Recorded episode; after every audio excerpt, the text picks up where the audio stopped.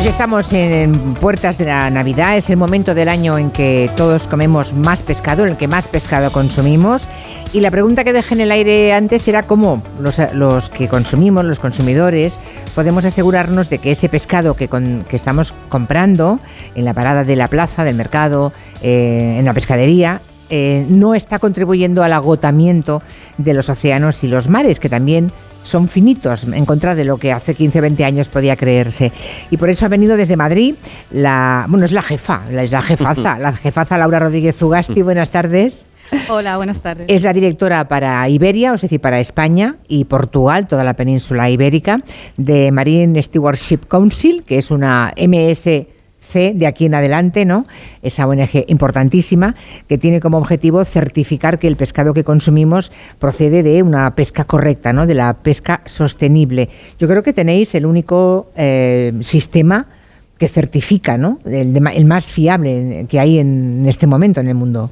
Sí, hemos sido pioneros, llevamos 25 años trabajando por fomentar la pesca sostenible en el mundo y somos el programa más reconocido a nivel mundial, pero hay otras herramientas, no, no somos el único. es la única, pero desde luego cuando eh, MSC pone el sello azul, está diciendo que el pescado ha sido capturado de forma respetuosa con el medio ambiente y también quiere decir que las empresas que colaboran con vosotros son empresas, bueno, son empresas pequeñas, medianas o grandes, no sé de qué tipo eh, son más, comunes, todo tipo, ah, que también para ellos, que se dedican a, este oficio del mar, es importante esa cualificación.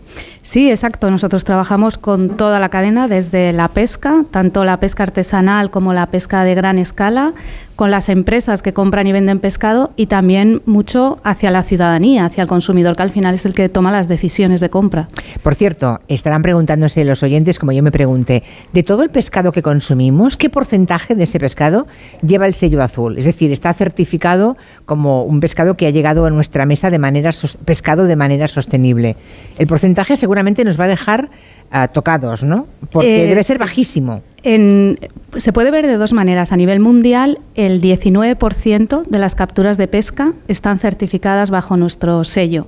19%. Queda un 80%, que no significa que sea insostenible. O sea, MSC lo que hace es dar un reconocimiento adicional por una serie de auditorías que comprueban que se cumple un estándar muy exigente, pero no significa que lo que no esté certificado sea insostenible o esté agotado, sino simplemente que tienes unas eh, auditorías adicionales y una manera de reconocerlo, porque la pesca es un, un sector muy complejo donde la ciudadanía no puede saber si todas las especies, en qué momento están, si están aumentando, están en declive, entonces es una herramienta.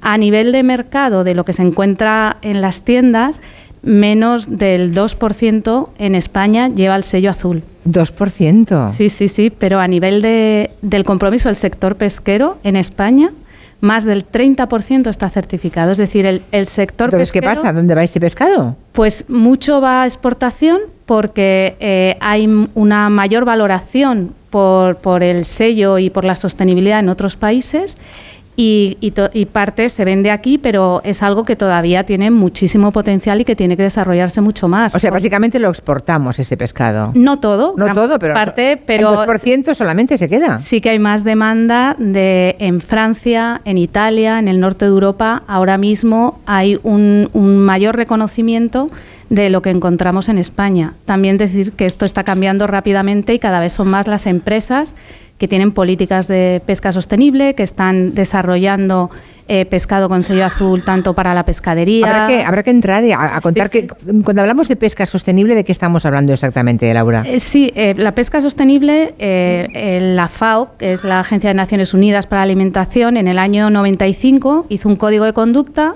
en el que claramente decía el derecho a pescar conlleva la responsabilidad de cuidar los recursos marinos para el futuro. Tú tienes la responsabilidad de asegurarte que eso va a seguir en el largo plazo.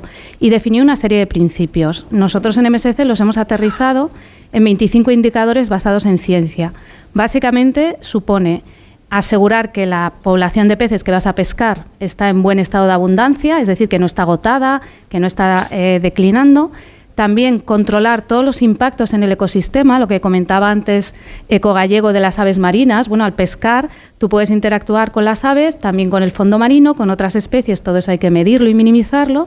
y también una parte muy importante que es la gestión. Se cumple la legalidad, cómo se toman las decisiones, porque a veces lo que falla es esa parte de gestión, de no tomar las decisiones a tiempo y hacer que, que mm. una población de peces realmente llegue casi al, colapso. Bueno, por ejemplo, la merluza, el bacalao, el rape, les contaba a estos señores tan amables que están aquí y a los que nos escuchan desde casa, que esas tres especies em, corren grave peligro, porque cuando he visto la cifra me he quedado eh, congelada. Capturamos a un ritmo 10 veces superior al de su regener al de su regeneración. Capacidad de, Capacidad de, o sea, mm, es que es imposible. En, poco tiempo nos vamos a, acabar, ¿no? Vamos a comernos todos los rapes, las merluzas y los bacalaos que hay en los océanos y en los mares. Yo, si me permites, Julia, creo que, que esas cifras las podemos matizar un poco. Es cierto que desde los años 80 la pesca a nivel mundial empezó a crecer de una manera casi descontrolada. Bueno, es que en 30 años, en los últimos 30 años, el consumo de pescado se ha duplicado en el mundo. Se ha duplicado, efectivamente. Pero ahora mismo hay una gestión pesquera que tiene la sostenibilidad como uno de sus principios fundamentales. Por lo menos en la Unión Europea es así. Por la política pesquera común mm. se tiene que respetar las recomendaciones científicas, también en otras regiones. Lo que ocurre es que la sobrepesca se reparte de manera desigual y a día de hoy eh, un tercio de las poblaciones de peces están sobreexplotadas. Se está pescando por exceso pero dos tercios, es decir, la mayoría de poblaciones de peces están bien. Está una ¿Y la merluza, el rápido y el bacalao están pues en el tercio que nos estamos comiendo entre eh, todos o no? Eh, no se puede hablar de la merluza, sino que hay que ver las merluzas, porque está la merluza de Gran Sol, está la merluza sur, que es la que se pesca, por ejemplo, en el Cantábrico, en las aguas de Portugal, la merluza sur se acaba de aumentar la cuota ahora mismo en, las decisiones que se han tomado hace, hace O sea que va mejor la merluza. Va mejor. Sin embargo, la de Gran Sol, que es la, eh, la que se conoce como merluza de pincho, se ha bajado un poco la cuota. Eh, en España se consume, por ejemplo, mucha merluza congelada que viene de, de, Sudáfrica, de Namibia, está en muy buena situación. Entonces hay que ver y entendemos que para el consumidor eh, va a la pescadería y dice, bueno, yo no soy un experto en especies. bueno, pero ¿y, cómo podemos verlo? Esto algún día Gallego nos lo ha contado, ¿eh? Que normalmente en la pescadería, ¿verdad? Uno puede preguntar. Por supuesto, y además lo estimulas. El problema que tenemos ahí, y, es lo que me dicen mis amigos que consumen pescado, es el tema del precio, que es algo que me gustaría que nos ayudases a despejar. ¿Cómo puede ser que una lata de atún en este país, en un hard discount, en un supermercado de, descuento, eh, mm, pueda costar un euro, Laura? Mm. Pues sinceramente eh, no es posible que de un animal hasta llegar a esos extremos. El atún, como tú has comentado, es una especie que se captura generalmente en aguas tropicales, que lleva una gran complejidad tanto la pesca como toda la transformación, que es un producto que desde el punto de vista nutricional es muy completo y desde luego no puede valer un euro porque no es lo que, lo que cuesta. Lo que pasa es que muchas veces en, en los productos que consumimos no reflejan todo el coste ambiental, social que llevan y entonces es importante en productos de alimentación y en otros productos que compramos no ir solamente a precio porque tenemos que ver toda la información, leer la etiqueta, ver de dónde viene, ver si tiene alguna información de sostenibilidad, de trazabilidad que nos aporte. Bueno, habrá gente que dirá que qué bien que vale un euro porque así puede comer una lata de atún con, un poco de pasta y mira, se tomado proteínas, Pero si te vas a un supermercado que ha optado por, por, tener esa misma lata de atún certificada, un Neroski, por ejemplo, estoy hablando que, lo, que los he visto, ahí a lo mejor te vale un 80 o te vale 2, porque tampoco te vale 700 euros. Es decir, que estamos hablando... Un poquito más. Estamos hablando, es como... Y en la pescadería también, la pescadería, en la plaza, en el mercado, uno puede pedir lo del sello azul. ¿Lo saben los pescaderos o no? Estamos empezando a trabajar cada vez más en el canal de fresco. Ahora mismo son más pescaderías en supermercados, pero cada vez queremos entrar más también en pescaderías de, mercado, porque ahí es, eh, es un canal fundamental, donde además son grandes prescriptores que te pueden explicar también cómo cocinar, dónde qué especies son más, más recomendables.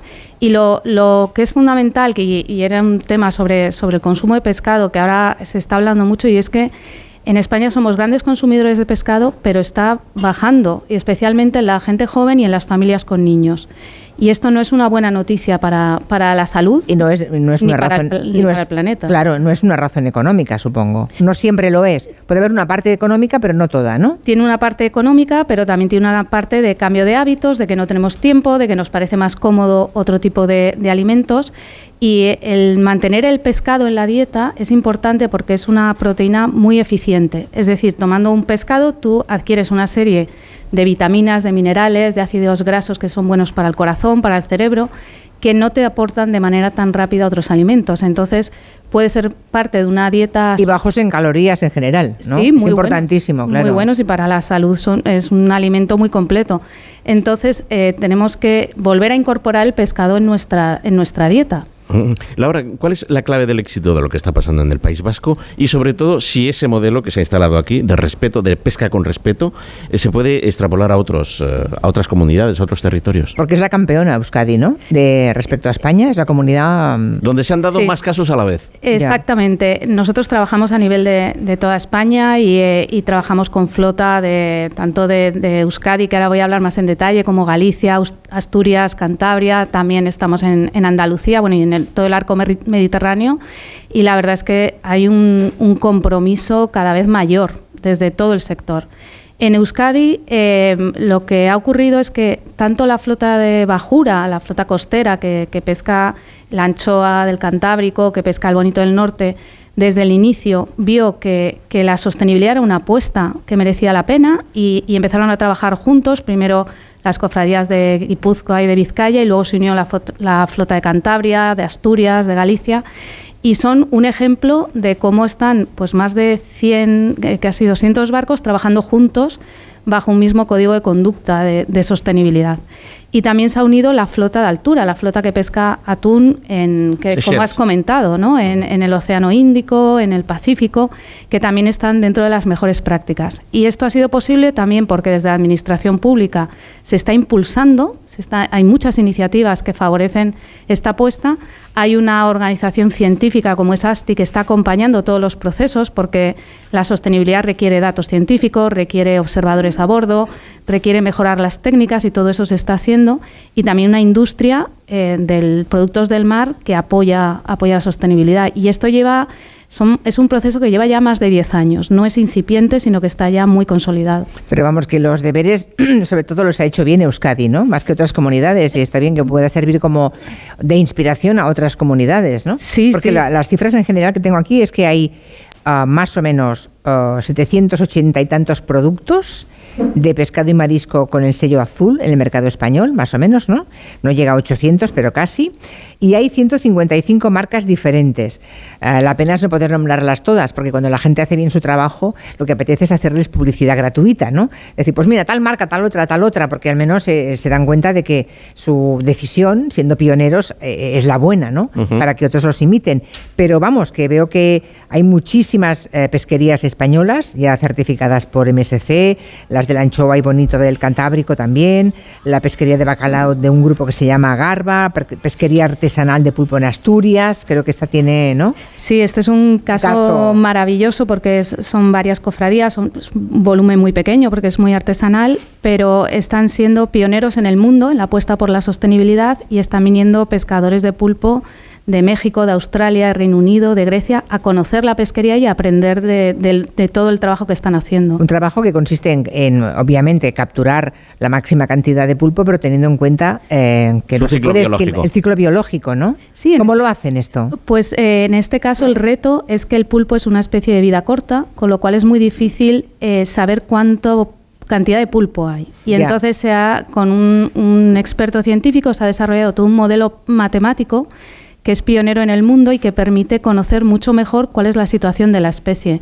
Todo esto ha permitido que ese pulpo, que antes eh, prácticamente iba todo para Galicia y se vendía como pulpo gallego, Ahora se venden las mismas lonjas, con lo cual eh, pues eh, ha permitido mejorar la vida de los pescadores, pero ya no tienen que irse, lo pueden vender en su en su propia lonja. O sea, antes se enviaba todo a Galicia. Todo a Galicia. Bueno, es que en Galicia nos hemos comido pulpos por encima de nuestras posibilidades, ¿eh? claro. Hay una demanda de pulpo enorme, porque tiene mucho prestigio el Muchísimo. no hay una feria gallega que no tenga pulpo a feira, claro. Pues ahora, bueno, por supuesto, el pulpo gallego sigue teniendo ese, ese prestigio y, y, lo merece, pero Asturias de alguna manera se ha colocado en el mapa gracias a esta apuesta por la sostenibilidad. Bueno, eh, España y Portugal son países estratégicos para MSC porque aparte de que somos países con alto consumo de pescado en comparación con otros lugares del mundo, también tenemos eh, no solamente en el sector primario eh, los que salen a pescar, también la industria transformadora, la industria del pescado, también es muy importante en España. Sí, tenemos una grandísima industria que mm, de, todo tipo, desde la parte conservera, que es fundamental, hasta de congelados, toda la parte eh, también de refrigerado. Y en Portugal son incluso más consumidores de pescado que nosotros. ¿No? Especialmente Tiene más costa, ¿no? Proporcionalmente. bueno, pero en pesca España es el, primer eh, productor de pesca de la Unión Europea. Portugal no tiene tanta flota, lo que tiene es un consumo muy alto de, bacalao. No, la verdad es, hombre, por favor, bacalao. Dice, dice la leyenda que hay una manera distinta de cocinarlo para cada día del año. O sea, 365 modos de cocinar el bacalao. Por cierto, casi el 25% de la flota pesquera de Europa es española. El 25%. Es mucho, ¿eh? Una cuarta parte de toda la Unión Europea. Es que tenemos mucho peso. Y Somos por una potencia, vamos. Por eso es tan importante esta apuesta de la flota española por la sostenibilidad, porque se está colocando las mejores prácticas. Oye, lleváis con cuidado, imagino que la máxima responsable de MSC en España y Portugal, la señora Rodríguez Ugasti, eh, lo tiene claro esto, em, que no usen para hacer eso que se llama greenwashing, ¿no? O sea, un lavado de cara de quedar muy bien y que luego no sea verdad. ¿Cómo auditáis? Mm, decir que nuestro estándar, o sea, ese conjunto de indicadores de base científica es muy difícil. Para un barco puede tardar dos años en certificarse. Son auditores externos que analizan toda la información, es un proceso transparente. Los informes son públicos, cualquiera los puede ver. Con lo cual, si alguien está certificado es porque realmente ha hecho un trabajo muy serio. Y lo mismo con o sea, el no es una cosa que se, pasa y se pone un tampón ahí, ¡pum! sello. No. No, no, Es mucho más serio, muy riguroso y mucha gente implicada. Y hay auditorías también desde el que se desembarca el pescado hasta que llega al consumidor para asegurar esa trazabilidad. Eh, yo soy muy partidaria de convencer en lugar de legislar.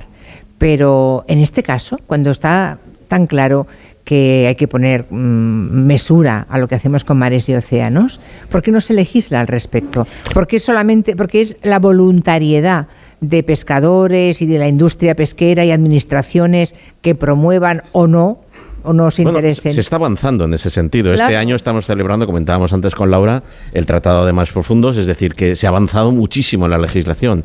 La cosa es luego cómo se transpone. ¿eh? Pero eh, más allá que efectivamente que la legislación está, está avanzando, yo quiero remarcar y seguir subrayando en fluorescente el papel que tenemos cada uno de nosotros. Como consumidores. Así es, porque me parece que además es la gran asignatura pendiente ¿no? de todo ese ecosistema que forman productores, pescadores, al final, cuando llega al, al punto de venta, es ese gesto de elegir un producto certificado o no el que va a determinar todo el éxito de los que estáis ahí detrás aguardando a ese pequeño gesto, ¿verdad? Sí, sí, es fundamental. Nosotros eh, tenemos un movimiento que hemos llamado, que se llama Mares para Siempre, que quiere unir a, toda la cadena, desde la pesca, las empresas, otras entidades que son educativas, de comunicación, gente vinculada al mar y, sobre todo la ciudadanía y que se acerque al mar, porque lo decías tú al inicio, que nuestra sociedad, aunque estamos rodeados de mar y somos un país con una gastronomía y una cultura pesquera, cada vez estamos más alejados de, lo que el mar nos aporta. y no es. solo es alimentación, es un regulador climático, es fuente de empleo, eh, nos da la vida, porque la vida empieza en el mar y eh, tenemos que reconectar y poner, darle la importancia, la importancia que tiene. Y, lo que comentabas, Julia, de, la regulación se ha avanzado muchísimo. Cuando nace MSC eh, hace 25 años, era Os miraban raros, e-, seguramente. Era, absolutamente. Era impulsar esa voluntariedad, era generar incentivos para, para mover y transformar el sector. Ahora ya todo esto viene por legislación porque eh, se ha visto que no hay otra no, hay otra alternativa y que debe ser obligatorio. Lo que sigue aportando MSC es que sigue siendo un incentivo muy poderoso y que vamos por, por delante de lo que exige la, legislación. Por lo que decías antes, Gallego, de esas redes que abandonan los malos pescadores, ¿eso también eh, os ocupáis sí, en MSC? Sí, eso no lo teníamos en, el estándar porque la sostenibilidad va, va evolucionando, no es un concepto estático y ahora se ha incorporado y es que los, los barcos certificados tienen que tener un sistema para asegurar que no se pierden los aparejos, si se pierden recuperarlos, de manera que no contribuyan a la basura marina, que es uno de los graves problemas que existen. Hay imágenes en, en, las redes sociales, en Instagram, en todas partes, de animales atrapados, desde focas, delfines. Yo he recibido fotos. Ah, claro, son fotos terribles, te duele el corazón viendo cómo agoniza ese animal y no puede, no puede sobrevivir atrapado en, en esas redes, ¿no? Yo creo que eh, la,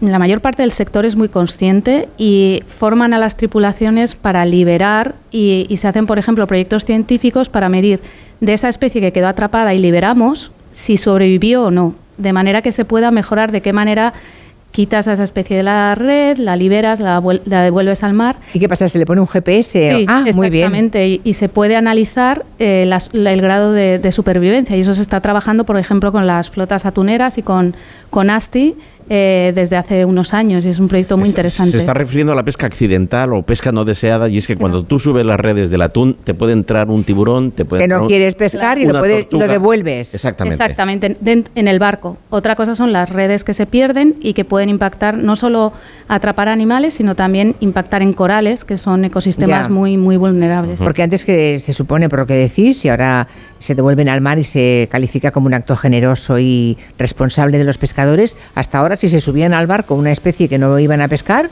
la dejaban que se muriese y ya está.